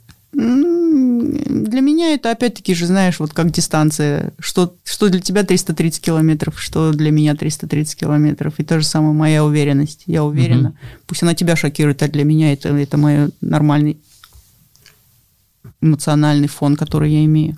Мгм. Я знаю. Мне очень интересно что-то новенькое узнавать, познавать. Поэтому я никогда не боюсь брать какие-то новые проекты. Или участвовать в видеоподкасте. ну, Где свет гаснет. Эмираты изнутри. 28 лет в туризме. И началось все с Объединенных Арабских Эмиратов. Да, Именно с жизни там. Ты прожила 7 лет? 10. Де- 10. Перепутал я все. 10 лет в Эмиратах. А, ну, многие знают эту страну только по, по наездам туда, наверное. А ты там 10 лет прожила. Можешь рассказать вот, что самое, самые яркие воспоминания жизни в Эмиратах? Именно как человека, который там жил, а не приезжал туда отдыхать.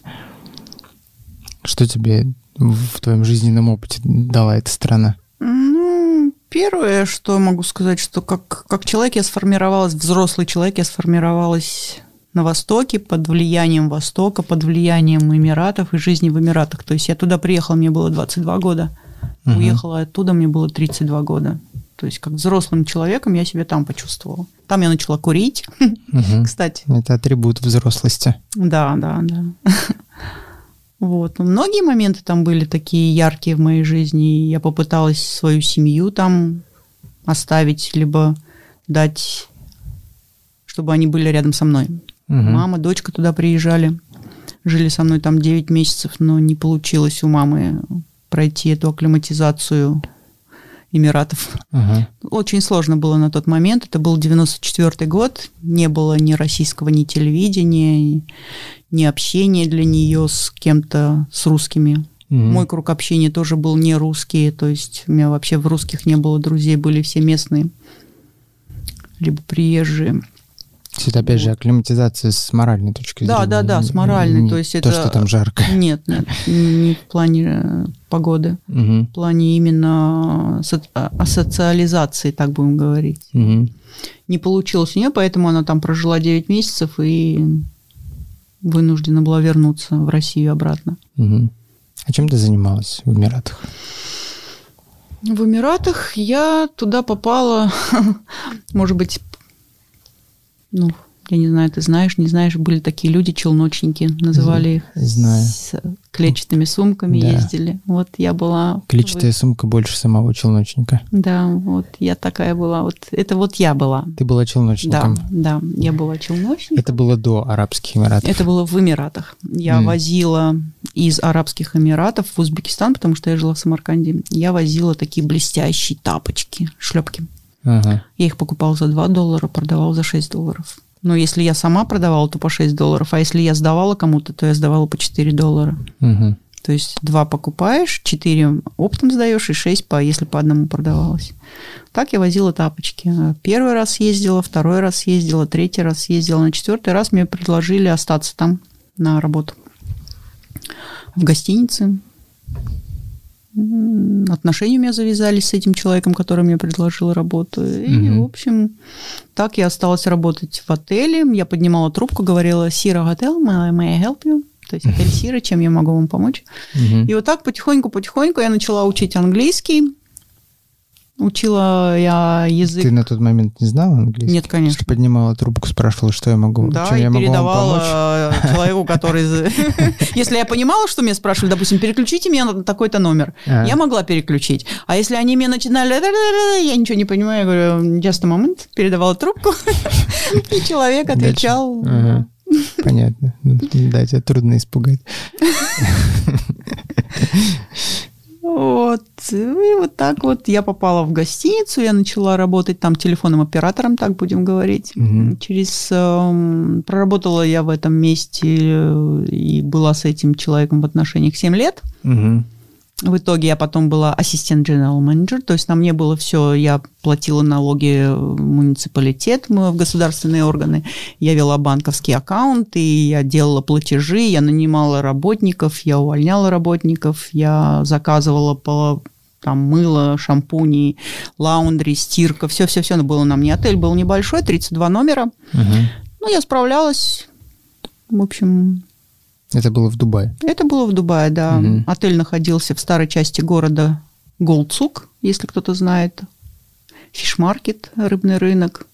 Сейчас отеля нет этого уже? Есть, он совсем такой старенький. С дочкой мы как-то приехали туда, посмотрели на этот отель, я прослезилась, увидела его. Ну, потому что 7 лет это все-таки это очень Ага. много. Потом мы зашли в кафешку, которая там рядышком. Катю, когда увидели, помнят ее маленькой, ей 4 годика было, она там бегала, и тут девушка такая, это говорит, вот эта девушка, вот та девочка. То есть там до сих пор работают люди, которые... Да, да, да, представляешь, пакистанцы, они до сих пор работают, да. Вот, э, как бы, ну вот так вот у меня жизнь сложилась в Эмиратах, то есть 7 лет я проработала в этой гостинице, потом, потом все поменялось. В 99 году мы расстались с этим человеком, с которым я жила. Мгм. У меня появились другие отношения, и потом еще у меня там три года я была уже... Но это другая жизнь в Эмиратах была, по- появилась. Семь лет одной жизни, три года другой жизни. И в итоге я поняла, что мне нужно возвращаться. Мне нужно возвращаться в Россию, потому что, наверное, пришел этот момент. Семь лет прожив, я не понимала, что такое ностальгия по России. Мгм. Я не знала, что это такое. У меня был, знаешь, какой-то такой поток жизни. Он шел, вечные какие-то движухи, какие-то изменения. Подожди, почему по России? Ты же из Узбекистана уехал. Да, но тогда Россия, э, потому что мы уехали, ну, в 93 году я попала в Эмираты. Ага. А мои родственники, мои, моя семья уехала из Узбекистана в 96 году. Мгм. За все эти 10 лет я в России была 5 раз. М. Каждые два года примерно я ездила в Россию, и каждый раз я видела страну новую. Приезжаю, новые деньги, приезжаю, новые деньги. Три раза так я приезжала в Россию, каждый раз новые деньги. И я даже к ним не успевала привыкать. Мгм. Я не понимала этих денег. И когда вот 10 лет прожив в Эмиратах, я вернулась в Россию, я вернулась как будто в чужую страну, потому что я уехала с Узбекистана, а вернулась я в Москву. Мгм. Я вернулась в Москву в январе месяце, было плюс 30 в Эмиратах и минус 30 в Москве. Я приехала в 60 градусов разницы. Это колоссальная разница. Понимаешь, я приехала, я, ну, мне было очень сложно адаптироваться. Я полтора года приходила в себя, я полтора года я во сне даже разговаривала по-английски. И у меня поток речи был смесь русского и английских языков. Мгм. Я работу долго не могла найти. Было очень сложно. Я практически начала свою жизнь с нуля, когда я вернулась в Россию. Но мне, э, я понимала, что я, ну, мне это нужно. Во-первых, дочка уже подросла, нужно было, чтобы я была рядом с дочкой. Все это время дочка жила с мамой, М. чтобы не потерять эту связь между нами, потому что она ну, огромная была. Есть в этом какие-то свои минусы, есть какие-то плюсы. Хорошо, что мою дочку вырастила, как говорится, моя мама, потому что я бы на нее, наверное, больше кричала. Все-таки, когда воспитывает э, ребенка бабушка, там больше нежности, больше ласки, нежели когда человек, который задолбанный работой, понимаешь? Я вот смотрю на своих коллег, которые ну, растят детей, которым Мгм. там 10-12 лет, какие они нервные, дерганые, и бедные дети, какие они подвергаются какому стрессу. Думаю, слава богу, что моя дочка этого не видела, потому что я была такой же нервной и дерганой женщиной, работающей, ну, 24 часа практически в отеле. И то, что мою дочку, ну, как бы вырастила, воспитала моя мама, я считаю, в этом есть плюсы. Но есть и минусы, конечно, потому что все-таки вот эта связь, которая должна быть, и у нас ее не было из-за этого. Ну и вот, в 2003 году я возвращаюсь в Россию в январе месяце. И я понимаю, моя мама в тот момент жила в Рязанской области. Мгм. Я понимаю, что мне нужно ну, жить в Москве, потому что работу я могу себе найти только в Москве, но не, но не под Рязанью. Кто я там? Грибы с глазами. Грибы с глазами, да. Ну и, короче, опять мне пришлось уехать от Мгм. них и теперь уже жить в Москве. Но зато я могла с ними почаще видеться. Выбор веры. Ненадолго вернемся все-таки в Объединенные Арабские Эмираты. Меня по-прежнему интересная история с челноками, но я попозже про нее спрошу. Ну, потому что мне кажется, что а, челноки — это такая, такой символ вот того переходного периода, который случился в нашей стране, когда с одной стороны все развалилось, с другой стороны в клетчатых сумках повалился какой-то какие-то диковинные материалы. Ну да, блестящие тапочки. да, Я такую радость приносила людям. что наверняка сейчас э, в Узбекистане есть люди, которые ходят в тапочках, которые Я привезла. при- привезла ты, да. Я просто знаю, что в, в Эмиратах у тебя такой случился, ну, мне кажется, очень важный момент в жизни. Ты приняла ислам. Ну да, это важный момент моей жизни. Ты рассказывала, что вот на, на тот момент ты нуждалась в какой-то опоре и нашла ее именно вот в вере. Ну, ты знаешь, когда я говорю, что я прожила в Эмиратах 10 лет, мне все говорят, зачем ты вернулась? Мгм. Зачем ты вернулась? А, Потому что они не знают, с какими сложностями и трудностями человек сталкивается, живя за границей. И только человек, проживший за границей такое количество времени, он может меня понять. Пять лет – это не срок. Я уже говорила, что только прожив, после семи лет проживания в Эмиратах, я поняла, что такое ностальгия и какая ценность и радость, э, гордость за то, что я живу в России, я родилась в России. Мгм. И э, были сложные моменты, очень сложные, когда нужно было, нужна была какая-то помощь, а ее не было ни от кого. ты находишься в чужой стране, русских нету, поговорить не с кем. Искать этих русских, которые, да, они были, они вокруг были, но не те люди, которым ты бы мог что-то сказать, либо с кем-то чем-то поделиться, чтобы тебе, по крайней мере, высказаться. Угу. Вот, и поэтому я начала, опять-таки же, исходя из того, что воспитание наше было, ну, не в религиозном каком-то таком контексте, мы даже не знали, как ходить в церковь, что там делать, креститься, не креститься. Я знаю, что меня покрестила моя бабушка, мать моего отца, когда mm-hmm. мне было 6 лет. Меня повели в церковь, и меня там покрестили, и, в общем-то, я помню этот момент крещения хотя мне было там 5 лет, да, но я его помню. Угу. Зачем мне это сделали, я не знаю. Вот я считаю, что человек э, должен прийти к этому сам. И сам во взрослом своем возрасте принять ту или иную решение, какой религии он будет принадлежать. Ну, наверное, это просто мое мнение. Если человек живет в одном месте и никуда не, не ездит, ему просто не с чем сравнивать, да, и угу. если его мама с папой христиане, значит, он должен быть христианином. Если мусульмане, значит, он должен быть мусульманином. Но в моем случае, исходя вряд, вряд ли должен. Скорее всего, он начнет с этого, но вряд ли он кому-то что-то ну, должен. Ну, не должен, да. Может да. быть, неправильно я сказала угу. это слово «должен», но у него мысли навряд ли появятся, а почему я... Он есть и есть, понимаешь? Угу. Если в семье заведено, там, перед едой браться за руки и произносить молитву. Вот они угу. и произносят ее. И у детей не возникает вопроса, а почему я должен это делать? Потому что это делается, и значит, ты должен это делать. Поэтому слово «должен». Угу. Да? То же самое и религия. Если ты родился христианином, значит, ты христианин. А почему? Ну, потому что ты родился христианином. Вот. Ну, а в моем случае так получилось, что тот момент, когда мне было сложно и тяжело, и я поняла, что мне нужна какая-то помощь, и я могу ее получить, наверное, из э, религии, либо обратившись к Богу, да. Угу. И начала искать, а была возможность просто, да, а кому мне обратиться за этой помощью. Я нашла людей-католиков, я к ним ходила, я спрашивала, расскажите, что, как послушала, потом к этим сходила, к индусам.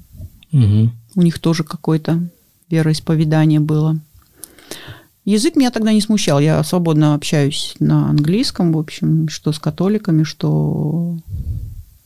Ну, то есть язык не смущает. Я понимала, о чем они говорят, но здесь э, я больше принимала, наверное, на внутреннее восприятие, как это было. И вот один раз на толчок был э, связан с тем, что как-то вечером я, даже под утро, я находилась на крыше своего отеля, э, очеред, очередная... А что там было на крыше? Ну, я частенько ходила на крышу, когда мне плохо, знаешь, посидеть, подумать, не, типа, не теми, на звезды посмотреть. Не с теми мыслями, с которыми ходит на не, крышу. Не-не-не, мне просто было очень одиноко, и пошла я на крышу. И тут начался ага. Адан, понимаешь, это Аллах Акбар призывание на молитву. Угу. Меня как пробило током таким. Ну, такой завораживающий звук, особенно если ты на крыше сидишь и смотришь на заходящее а солнце. Это... Нет, не заходящий, наоборот, рассвет а, был. На рассвете. На рассвете, угу. да, рано утром.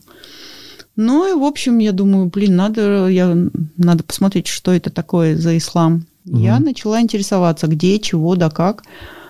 И э, у меня вот этот э, мой знакомый один, он мне говорит, если ты хочешь, я тебе могу. Он мне начал рассказывать историю вот этого ислама, что да как. Но вот этот звук Адана, когда меня схватил э, утром, то есть пробил меня утром, угу. он как-то, наверное, повлиял на все это, и я решила больше, глубже поинтересоваться этой религией. Она мне показалась очень даже логичной. И угу. я как-то начала получать больше меня начало отпускать, когда я подумаю, поговорю об этом, мне становилось легче. Ну и я так для себя решила принять ислам. Угу. Я пошла к муле, поговорила с ним. Он мне сказал подумать еще раз. И если я согласна, то прийти в какой-то определенный день. Я пришла, произвела определенный обряд, сказала определенные слова, которые говорятся. Ну и все так э, меня провозгласили Аминой. Я, кстати, у одного русского Амина недавно увидела... Красивое имя. Приятно познакомиться. Вот, у него было имя, то есть как его зовут, и в скобках э, имя э, по исламу, то есть Абдулла. То есть, ну, принял ислам. То есть по этих людей можно теперь рекогнайз, так сказать, определить. Может, я думаю, тоже написать в скобках Амина, Шевчук Алена Амина. Ну вот, э, я считаю, что это личная тема, которая касается каждого, и, в общем-то, если где-то спрашивают, э, какой вы религии принадлежите, и я пишу, если не спрашивают, я об этом не говорю. Ну, потому угу. что это лично моя, и зачем мне это кому-то что-то объяснять, рассказывать. То есть не к религии для себя пришла? Да, да, да. Угу. Просто очень многие в Эмиратах, это опять-таки же слухи ходят, да, что ну, не то, что слухи, да, это действительно так. Ты не можешь выйти замуж за местного, если у, тебя, у вас разные э, религии. То есть mm-hmm. женщинам обязательно нужно принимать э, ислам для того, чтобы выйти замуж за араба. Меня многие спрашивают, почему ты там не вышла замуж. Я никогда не собиралась там выходить замуж. Потому что я знаю, что менталитет э, наш российский, нашего человека и арабов – это совершенно разные менталитеты. И я еще так говорила, что наши мамы говорят на разных языках, мы не можем пожениться, либо там выйти замуж. И я не, не, не понимаю этих женщин, которые выходят замуж за арабов. Угу. Они, они только, ну, как бы, я не знаю, это, это не жизнь. Менталитет должен быть одного уровня, то есть мамы должны говорить на одном языке. Угу. Я считаю так. Поэтому никогда не собиралась и никогда не выйду, и никогда никому не советовала выходить замуж за людей другой национальности. Угу. Ну, а в том случае, когда я жила, то это были, ну, сразу вопрос, да, дети, дети, чьи они будут? В, в Эмиратах такой закон, угу. если пара расстается, то есть разводятся дети, детей забирает мужчина. Угу. Я и так с одним ребенком живу, практически не живу, а тут я еще рожу, допустим, и мы разойдемся, не дай бог, и этого ребенка заберут. Зачем мне это нужно вообще этот брак тогда? Поэтому, да, хорошо, отдыхаем, вместе проводим время, там, любим друг друга, но семью и детей я создавать там никогда не собиралась. Поэтому ислам, религию, и, то есть я приняла для себя, а не для там кого-то, mm-hmm. для чего-то, как это многие делают. И я ни одну пару не знаю, кто бы там жил счастливо. Ни одну.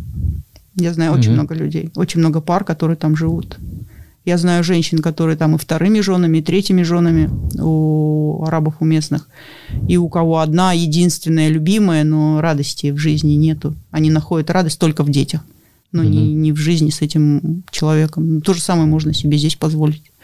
Живи. Ну, ты получила от религии то, что, то, что да, хотела? Да, да, да. Тебе помогло это? Да, и помогает до сих пор. Угу. Я придерживаюсь некоторых законов, так сказать, даже не законов, а как не знаю, как слово подобрать. Я правил жизни. Знаю, как, правил, как наверное. Помочь. Правил жизни. Я ага. придерживаюсь каких-то правил, правил жизни, которые я сама себе установила по судя по тому, что, ну, допустим, я придерживаюсь исламской религии. Угу. Их соблюдаю. Мне от этого хорошо и легко, и имея хорошую работу, любимую работу, имея любимое хобби. Я очень часто говорю, что я, наверное, самый счастливый человек. Потому что, ну, все у меня есть. Ура, мы нашли самого счастливого человека. Иногда. Особенно после финиша. Какого-нибудь 100 мильника. Ален, ты сказал, что несмотря на то, что у тебя был определенный круг общения в Эмиратах, то есть не была такой одиночкой, было с кем пообщаться, но при этом не с кем было поговорить именно по душам. Ну да.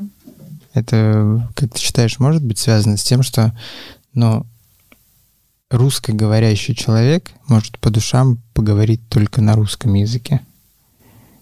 Нет. Нет?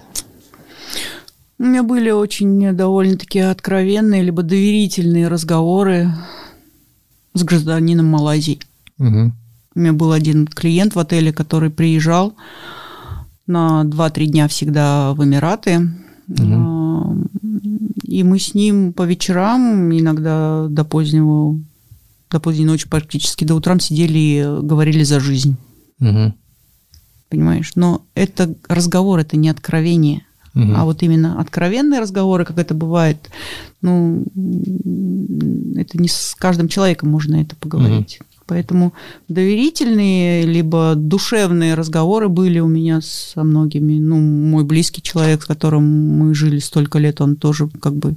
Я ему многие вещи рассказывала, делилась, мы угу. с ним обсуждали. Но это другое. Разные вещи. Угу. Но все-таки на родном языке, наверное, легче разговаривать. Однозначно, конечно, конечно, однозначно. Даже из-за словарного запаса. Да, да, приколы, поржать, там какие-то свои да нет, не знаю, знаешь, типа этого. Оно, конечно, намного приятнее. Ну, это все можно одним емким словом сказать ностальгия. Ностальгия по, по тому месту, где ты родился. Понятно. Где родился, там пригодился. Совершенно верно. Как жили челноки 90-х? Меня, извини, не отпускает эта тема с челноками и с клетчатыми сумками. Да. Мне просто интересно, потому что ну, потому что это такой образ, который, не знаю, мне кажется, в нашей стране э, останется одним из символов определенных времен. Ну да, и, перестройка. Да, и, и, и поскольку многие из нас, э, ну, большинство, наверное, знает это со стороны, грубо говоря, клиента, и угу. потребителя. А тут продавец сидит. Да, а тут сидит продавец. Мне интересно, а как все это было организовано внутри? Как происходила логистика, как вы попадали в Эмираты, почему в Эмираты, как там происходила закупка, как происходила переправка этого всего на родину. Да, Такой да. интересный процесс. Это процесс, опять-таки же, организации. Снова возвращаемся к организации. Да, снова возвращаемся к организации. Но видишь, это, наверное, все-таки на генном уровне где-то заложено, потому что почему-то меня привело именно в этот э, бизнес, так сказать, челночный, будем говорить емким словом, да. Изначально, ну, как бы я в 18 лет э, вышла замуж, в 18 лет я родила, и в 18 лет я разошлась, так получилось. И... Э, Насыщенный у тебя был период 18 да, лет. Да, цифра 9, 1, 8, это 9, угу. да, она в моей жизни очень играет такую важную роль. Угу. Это отдельная тема. Вот, собственно, значит, 18 э, лет я разошлась с дочкой на руках у мамы, как бы, и со мной в техникуме училась девушка одна, Виктория. Она была такая у нас очень шустрая, всегда одевалась так лучше всех. Она могла купить, продать, за, на этом зарабатывала деньги. На этом многие в то время зарабатывали деньги. И, в общем, она вот первая, кто уехал в Эмираты. И она несколько раз ездила, и такая вся прям вообще с иголочки одетая. И тут я такая, знаешь, с ребенком вся морально убитая, подавленная, не знаешь, как заработать на эту жизнь. 90-е годы, все по карточкам, невозможно нигде толком ничего купить, выбора нету. И мы с ней встречаемся, и она мне говорит, Ален, ну вот что ты с ребенком сидишь, давай как бы я тебе предложу такой вариант, согласишься, нет. Возможно, было чартерным рейсом, вот эти рейсы, которые летали в Эмираты из Самарканда, из Ташкента они тогда летали. Угу на одного человека определенное количество килограмм. И ей нужен было больше килограммов привезти, но у нее не получалось, и ей нужен был, то есть, естественно, человек. То есть первый раз я туда поехала как голова, на которую повесили там, допустим... Две 50, сумки. Да, две сумки, там 50 килограмм багажа. Угу. Я туда съездила, посмотрела, челюсть отвалилась, э, вернулась, и еще мне деньги за это дали. Угу. Так вот, в общем-то, я первый раз ездила в Эмираты. То есть я привезла эти, эту обувь. Это была обувь все-таки. Она угу. возила обувь. Первый раз я съездила, она мне заплатила деньги. Второй раз я съездила, она мне заплатила деньги. Третий раз я съездила. Это были частые поездки. Это было, ну, может быть, э, в два месяца один раз. Угу. Так будем говорить. Я не знаю, как часто летали рейсы, но вот это было вот так вот.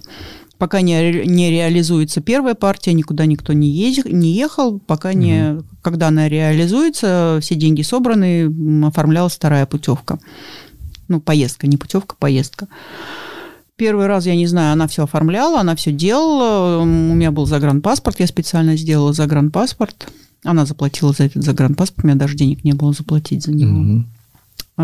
И потом вот эти деньги, которые она мне платила, я их немножко откладывала, и получилось так, что я поехала, у меня уже были деньги на самостоятельную поездку, и я немножко подзаняла, и поехала отдельно от нее. Уже на собственный, так сказать, э, бизнес. Втихаря или сказала? Нет, я ей Вика, сказала. нет. извини. Да, да, да. Я выросла. Ну, она это нормально восприняла. Наоборот, она была рада, что я стою немножко на ноги, что у меня что-то получается. Емкость рынка позволяла. Да, вообще позволяла. Конкуренции не было. Все расходилось. У нас были закупки, то есть наш товар покупали заранее уже. То есть я еще не привезла, у меня уже был человек, который мне это все покупал. Здесь вопрос цены был.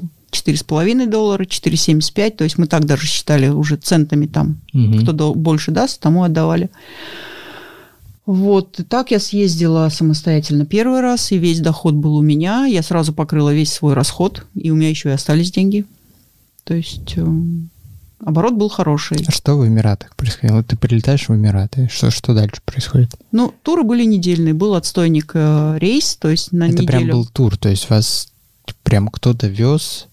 Нет, специально это под я это. так называю. А, Нет, тур. ты покупаешь билет туда и Мгм. покупаешь билет обратно. Мгм. Гостиница, э, как ты хочешь, что ты хочешь, то туда и заселяйся. Ага. Естественно, мы заселялись в гостиницу, которая была рядом с э, местом, с магазином, где мы все это закупали. Это был, тогда был центр Дубая, это был Д- Дубай-Дейра. То есть Мгм. район старого Дубая, район Гулцука, там вот где, в общем-то, гостиница была, где я работала и где я познакомилась. Мгм. Вот, мы туда приезжали, и э, рейс, который прилетал, он стоял отстойником, он стоял всю неделю в аэропорту и ждал, пока через неделю он полетит обратно. Мгм. Самолет был, половина самолета была кресло, половина самолета была место под багаж, потому что в основном все везли груз. Мгм. То есть он не, не, не был полностью весь пассажирским, он был пассажир, пассажирско-багажным. Грузопассажирский. Да, грузопассажирским. Поэтому килограммы были ограничены, лимитированы под каждого человека. Мгм. Поэтому сколько человек, сколько килограмм. Вот, собственно, ну и вот приезжаешь ты и заселяешься в гостиницу, идешь и выбираешь товар, который тебе нужно. Там коробку шлепок такого расцветки, такого... А, размеры они были разные. В коробке там размеры были цвета такого, там коробку такого-то. И вот выбираешь, ты покупаешь себе, все, закупил. Э, Грузчики приносили э, эти коробки в отель. Был карго-рум, то есть э, номер, э, комната, где ты все это вынимал из коробочек, потому что все было цивильно сложено в коробочке, перевязывал, переупаковывал, чтобы избавиться от коробок, оставили одни тапочки, потом эти тапочки опять начал складывать в эту большую коробку, то есть происходил такой процесс уплотнения. Мгм. И из четырех коробок делалось две коробки, допустим, да, они становились тяжелее, но зато объем э, этих э, тапочек был внутри больше. Все это оформлялось, ну, соответственно, оставались дни, когда нечего было делать, э, пляж, отдых, там, я не знаю, ночные клубы, это тоже было там такое. Вот. И все, через неделю ты обратно летишь уже с багажом, получаешь багаж и уезжаешь в Самарканд. В Самарканд ездили автобусом. Тогда были автобусы, курсировали они от аэропорта Ташкента до Самарканда, до автовокзала. Тебе было на тот момент 20 лет. М, Да. Да. Не, страшно было? А хочешь жить, умей вертеться? Нет, э, было... Это, хорошая это от- отговорка, но все-таки Был, конечно, страх. Ну как же не был? Был страх. Но то ли юность, то ли вот эта ответственность, которая на мне упала на меня, ребенок нужно кормить, оно как бы ну, перекрывало этот страх, и я делала это, просто брала и делала. Наверное, так. Было волнение, но не страх. Волнение было. Потому что Эмират такая спокойная страна, в общем-то, никакого там криминала, ничего не было. В самолете ты была самая молодая челночница? Нет, были Нет? мои ровесники, да. Нет? Ну, потому что Вика, вот которая, она была чуть Мгм. старше меня, если мне было 20, ей было 23 года. Угу. Были старше. То есть занимались этим Молодые, молодые да, люди, молодые, да, да, да. да? Мгм. Тапочки. Молодые. Тапочки. Блестящие. Блестящие тапочки. С пластиковыми подошвами. Пластиковая подошва, пластик. И тогда раскупалось все или... Да, раскупалось все моментально. Я тебе говорю, из Эмиратов было- возилось. Тем более, когда говорили, это из Эмират, ты что ты? Ну, Это вообще, ну тут же в цене подскакивало, потому что Китай был в основном, а тут Эмираты. Эмираты качеством всегда своим как Ты бы ценилось. не- не думать особо о модельном ряде, потому что Вообще даже Да. я и не задумывалась. Блестит. блестит. Узбекистан на свадьбы. Ага. Понятно. Ладно, спасибо, что рассказал. Это интересно. Ну, мне, по крайней мере, если слушателям не интересно, напишите в комментариях, чтобы я больше не задавал таких вопросов. Мне интересно. Возили парфюм оттуда еще. Ага. Парфюм возили. Знаешь, покупали пробники. Ну, Такие колбочки. Да, да, да, да. С черными крышечками. Да. То есть пробники давались бесплатно, Ага. либо за пробники платились очень маленькие деньги. Я пыталась переходить на парфюм, но у меня не получилось, не было сбыта. А на тапочки что-то был сбыт хороший. Так что возили оттуда в тот момент много чего. Не только Мгм. тапочки. Куртки возили, детское возили. Каждый специализировался на своем продукте. У меня были тапочки. Обувь, Обувь. Кроссовки. Да. Поэтому теперь ты, наверное, очень хорошо разбираешься в кроссовках. С чего начала? Тем сейчас Практикуем, да. да. Спорт вопреки. Ален, наверное, э, последняя глава в этом подкасте, но, возможно, глава первая в твоей жизни. Вот, вот так. Поскольку мы сегодня наоборот идем, да? Это твоя жизнь в Узбекистане, в Самарканде, и, наверное, такой один из ярких моментов — это твое увлечение или профессиональное занятие греблей. А, Был такой период в твоей жизни. Был, да. Расскажи, как ты попала в этот вид спорта. Я знаю из нашего первого подкаста, что это, как часто бывает, было вопреки. Ну, в общем, да. Наверное, я немножко углублюсь подальше. То, что в спорт я вообще попала, наверное, во втором классе, когда мне было 8 лет. Мгм. 9 лет, 8-9, ну где-то в это время. А, В школе была секция по волейболу, и я 4 года занималась волейболом. То есть где-то со второго по шестой класс я занималась, ходила на тренировки вечером, получала от этого очень большое удовольствие. И, наверное, база все-таки была заложена еще, когда я занималась волейболом. Оттуда крепкие колени. Да, кстати. Потому что наколенники, волейболисты, ну, сам знаешь, это атрибутика. Но у меня никогда не было ушибов каких-то или травм. В общем, все было хорошо. Но это было такое, знаешь, любительское. Никаких результатов мы не достигали, каких-то там больших результатов. Но у нас была команда, мы девочки дружили, тренер у нас был хороший. Таир Сидометович его звали. Классно. Да. Меметов, Маметов, Таир Сидометович, да. В «Одноклассниках» я увидела, что его не стало. Мгм. Вот, в «Одноклассниках» я нашла много людей э, из той жизни. За некоторыми до сих пор слежу, они у меня там в друзьях. Я очень редко захожу туда, может быть, раз в несколько месяцев. Но, в общем-то, да, был такой момент в моей жизни, 4 года волейболом.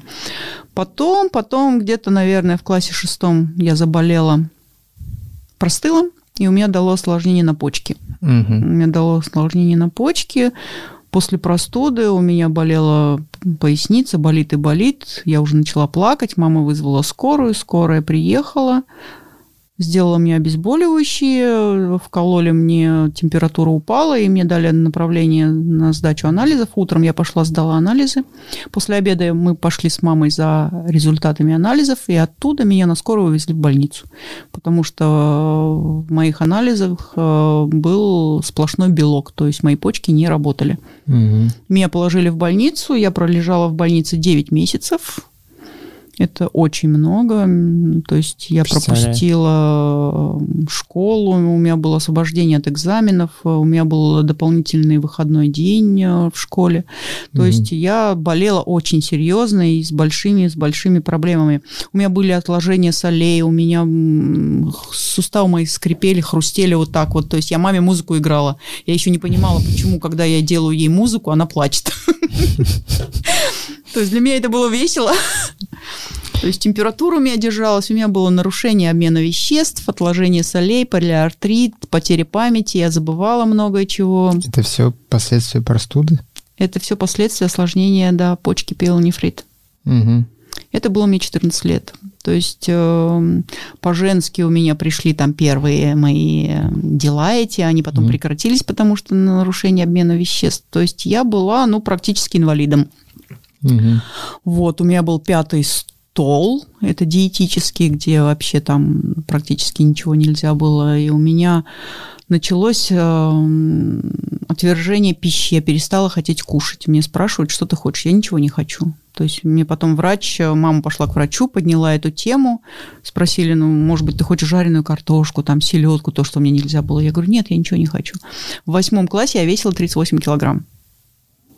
То есть я была дрыщ вот такой, угу. больной, с синяками под глазами, с температурой 37,1, которая держалась у меня полгода – Угу. Меня выписали из больницы с таким диагнозом, пилонефрит в стадии ремиссии, с, эм, с таким списком заболеваний побочных и с температурой, потому что они не могли мне избить температуру. Дали направление в Питерский институт для обследования и дальнейшего продолжения лечения.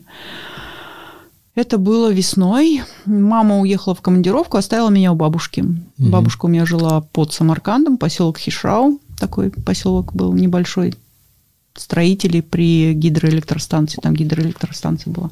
Моя бабушка была строителем. И я осталась у нее на лето. И вся детвора бегала на тренировки по гребле на байдарке. То есть угу. там был канал, Даргом была речка такой, и был пляж, такая заводь. И, соответственно, там построили грибную базу, где тренера летом организовывали для всех желающих какие-то там тренировки, насколько mm я помню. Ну, и я со всей детворой с поселка, которые там были, соседи, на велосипед и туда. Несколько раз я съездила на тренировку, мне очень нравилось. И потом бабушка моя узнала, что я туда убегаю на тренировки. И начался скандал в семье. Типа, mm-hmm. тебе нельзя, тебя мать оставила мне, я несу ответственность. Я в слезы, не пошла на тренировку. Тренер приходит, спрашивает, почему, Алена, ты не на тренировке? Я говорю, меня не пускает бабушка. В общем, там был разговор такой серьезный, что тренер э, под свою ответственность эм, попросил чтобы я ходила на тренировки, и если я при первой же простуде либо болезни я заболеваю, то тут же прекращаются все тренировки, и, в общем, на этом мы ставим крест. Но, слава богу, я не заболела, простуда у меня никакой не случилась, я тренировалась все лето, я загорела, я mm-hmm. набралась мышечной массы, я стала здоровым человеком, мама приезжает с командировки, у меня длительная командировка была в Челябинск, помню, на полтора месяца. Она у меня работала снабженцем. Она приезжает, она меня не узнает. Где моя дочь? Да, и то есть э, я так начала заниматься. Э, потом я попала в сборную города, в сборную области, в сборную республики. Угу. На следующее лето, через год, я попадаю в сборную малую сборную Советского Союза, и как-то я еду в автобусе, и моя лечащая врач видит меня в автобусе. Она тебя узнала. Она меня узнала, да. Угу. И такая меня за руку хватает, Алена, пошли, я должна тебя зафиксировать, должна зафиксировать, что с тобой произошло. Ну, потому что в каком состоянии меня выписали из больницы, и я покинула Тот стены. врач, который тебя 9 месяцев лечил? Ну, там было больше, не 9, ага. 9 я просто лежала. Ага. Лечение-то было дольше, потому что я в школу ходила, болев... заболевала, опять возвращалась в школу, поэтому у меня освобождение от экзаменов было, и дополнительный выходной день был в школе, среда, я как помню. Я дома отдыхала, нагрузки были большие школьные, мне не разрешали. И тут видит такого человека, загорелого, у меня мышцы уже тогда пошли такие, потому что ну, всю зиму я тренировалась, силовые делала. И вот она, потом я узнала, что она защитила докторскую диссертацию на том, вот как человек преобразуется в спортом, что, что было, что уж она там, на каком основании чего, но я точно знаю, что она защитила диссертацию докторскую какую-то, получила доктора. Вот, так меня гребля вывела на такой, э, как говорится, уровень. Но потом, когда я забеременела, забеременела и рожала, у меня были отклонения. Я лежала на сохранении, у меня опять появился белок, Угу. Опять почки мои начали барахлить, и когда я рожала, то был подготовлен дополнительно стол операционный, если что, то если мои почки там что-то случится, то мне тут же на кесарево. Угу. Врач, который принимала роды у меня, она принимала роды мои, меня, то есть моя, у моей мамы, когда я рожа, ага. родилась.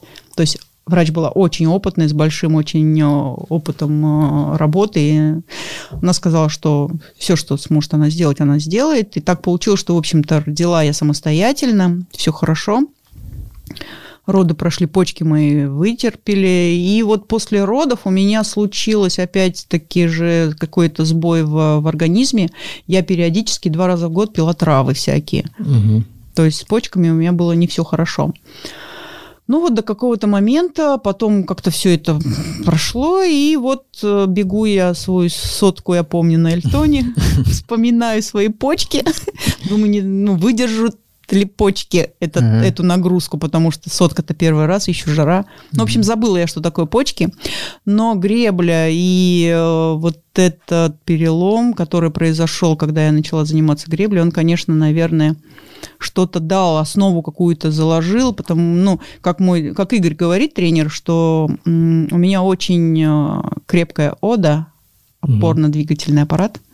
Мой желудок просто шикарно переваривает все эти нагрузки, принимает еду на длинные, сверхдлинные дистанции, долгое время он может это все это кушать, гели. И, и, и, и перед дистанцией, я помню загрузку твою да. с такой пиццей. И перед тоже, Фотография. Ну вот, собственно, наверное, гребли, вот этот период времени, какой был, 15-17 лет, когда эта нагрузка пошла, считай, почки прошли, почки перестали болеть, нагрузка по, когда я была в сборной Союза, когда мы были на сборах в Поте, допустим, либо в Херсоне мы были на сборах, угу. по две тренировки, по три тренировки в день, и нас заставляли съедать все, что нам давали первое, второе, третье, десерт, стакан сметаны. Это я помню, как нас кормили. Там просто на убой, пока не доешь, не встанешь из-за стола. Таблетки там какие-то, витамины какие-то нам раздавали там. То есть mm тренер идет с такой коробкой, и каждому при нем, чтобы ты съел это. Чем-то нас кормили. Не помню. Для меня это было знаешь, как развлечением таким. Вот я хотел тебя как раз спросить, тогда в 15 лет ты попадаешь вот в такую команду по гребле, ты тогда осознавала, что ну, это что-то такое серьезное, что тебе нужно прежде всего для здоровья? Вообще нет. Или ты просто, ну... Это фан был. Все бегают, и я побегу. Да, все гребут, и я погребу, да. Угу. Вообще, это было по фану. Это было очень интересно, потому что нам давали форму, нам давали форму летнюю, нам давали форму зимнюю в советское время, когда это конец 80-х, 87-й год, 88-й год. 80, до 89-го года я занималась греблей. Угу. Это было очень интересно, это было очень необычно. Я помню наши поездки на сборы, когда мы, весь вагон спортсменов был, мы ехали из Самарканда на соревнования, помню, и устраивали гонки в плацкарте по третьим полкам на скорость. По третьим полкам? По третьим полкам. То есть надо было, цепляясь за верхушки, пробежать и на секундомере. Самаркандские человеки-пауки. Да. В поезде. И в поезд нам, я помню, давали. Мы затаскивали туда а, ящик колбасы, сгущенка, хлеб и еще что-то было. Куда вы ехали? Из Узбекистана, ну, допустим, вот в Прибалтику мы, мы ага. жили в этом, в как его, под Ригой жили, Лиепая город. Дня два, да? Месяц. А, ехали сколько? Ехали, трое да. суток. Трое, трое, суток. трое с половиной суток Москва, э, Самарканд, Москва. Угу. А уже оттуда другим поездом до Риги, а от Риги уже до Лиепая на автобусе. Помню эту дорогу. Это было приключение, это было интересно. Я помню оттуда, из Лиепая на автобусе, где у нас на крыше автобуса были лодки наши гоночные. Угу. И мы шестеро спортсменов, шестеро человек, которые были в сборной, оттуда с Лиепая ехали в Херсон мы внутри в автобусе спали, у нас были лежачие места, мы уби- там у- убрали э, кресло и поставили э, лежаки такие, мы спали. Угу. Тренера сидя спали, а они менялись, еще на дорогу вели машину. Они автобус. еще машину сами вели? Да. Ага. А мы, спортсмены, спали. Отдыхали. Ну, это был фан. Это, то есть еще в советское время я уже поездила по стране. Первые оливки свои, помню, попробовала в Баку, когда мы ехали транзитом, мы летели откуда-то не помню откуда, но в Баку остановка была, мы пересаживались на другой самолет, и Баку Самарканд другим. И в Баку мы попробовали оливки первый раз. Ты вообще даже не думала о том, во что это выльется и для чего это. Это, во-первых, я в школу не ходила в это время, мы занимались. Это был стимул попасть на какие-то, я не знаю, в призы. Частенько в призы попадала там. Mm-hmm. Я помню, дома у меня над кроватью висели эти дипломы Ну, веселое время было. Одевали тебя. Когда последний раз держала в руках весло? Недавно. Я ходила на грибной канал, я нашла Мгм. себе тренера, я же тренировалась одно время, я хотела Мгм. попасть в ветеранах, участвовать в чемпионате мира в ветеранском по гребле на байдарке. Я по марафону, я бы точно, наверное, в призы попала однозначно, потому что у меня очень хорошая выносливость. Мне единственное, что нужно накатать немножко километраж, чтобы более-менее устойчиво сидеть в лодке, и я точно знаю, что я буду в призах, Мгм. потому что выносливость у меня есть, сила в руках у меня есть, мне нужно только прикататься и все. То есть это еще, еще одна галочка, которую ты хочешь поставить? Нет, я не хочу. И мне, наверное, пока такой цели нет. Но я точно знаю, что это будет, если я захочу. Мгм. Круто. Да, гребля дала свое. Надо делать то, что нравится. Ален, финальный вопрос, который я задаю гостям Мгм. в этом подкасте. Хоть мы и перевернули все с ног на голову, пошли в обратной хронологии, но все-таки последний вопрос тебе задам. К текущему моменту сделаны какие-то выводы про себя, про жизнь, про то, что хочется еще успеть сделать? Ну, нет, выводов, наверное, еще рано делать. Я считаю, что много чего еще впереди. Но так, если оглядываться назад, то я считаю, что я правильно, наверное, делаю, что стараюсь делать то, что мне нравится. В какой-то момент я часто меняла работы, но потому что мне не нравилось. И я Мгм. считаю, что не имея удовольствия, не, не получая удовольствия от того, что ты за- чем ты занимаешься, ты не можешь достигнуть чего-то. А мне, не- мне не хотелось, мне, мне не нравится делать что-то, чего мне не нравится. Поэтому, Как все логично. да. Не нравится делать то, что не нравится. Вот, поэтому я меняла работы, вот, и я считаю, что, наверное, я правильно это делала. А выводы, не знаю, выводы нет. Я еще не готова делать какие-то выводы. Зачем? Люди делают выводы какие-то.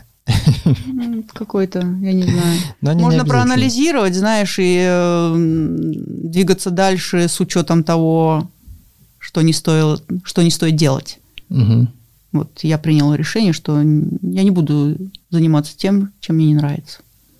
Пока мне нравится бегать, я бегаю. Пока мне нравится работать в туризме, я буду работать. Вот с пандемией так получилось, что мне пришлось полтора года просидеть без работы. Мгм. Я пыталась найти себя в другой сфере.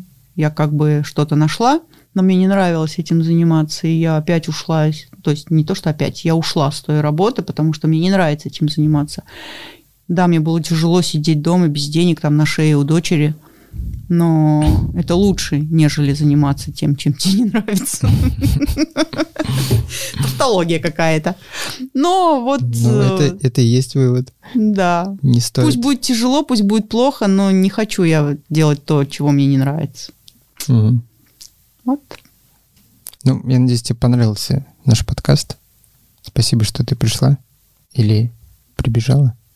Нет, я побегу. Тренировка впереди, но пока я сюда пришла, да. Спасибо, что пригласил. Спасибо за такой душевный разговор. Ну, я надеюсь, что он получился душевным для тебя. Ну, это им решать. Пусть посмотрят, скажут, понравилось, нет. Если, да, показалось, что душевный, ставьте лайк. Показалось, что не душевный, ничего не ставьте. Да. Пишите в комментариях, может быть, у вас есть какие-то вопросы к Алене, я попрошу ее обязательно на них ответить. Ну и, в принципе, пишите в комментариях к подкасту, кого бы вы хотели следующим увидеть именно в видеоверсии нашего подкаста. Алена, я тебе желаю, чтобы все твои старты, которые ты себе придумаешь, были успешными, Спасибо. чтобы ты получала дальше удовольствие от того, чем ты занимаешься. Спасибо тебе большое. Пока. Пока-пока. Спортмарафон. Аудиоверсия. Подкаст об аутдоре, активном образе жизни, путешествиях, приключениях и снаряжении для всего этого.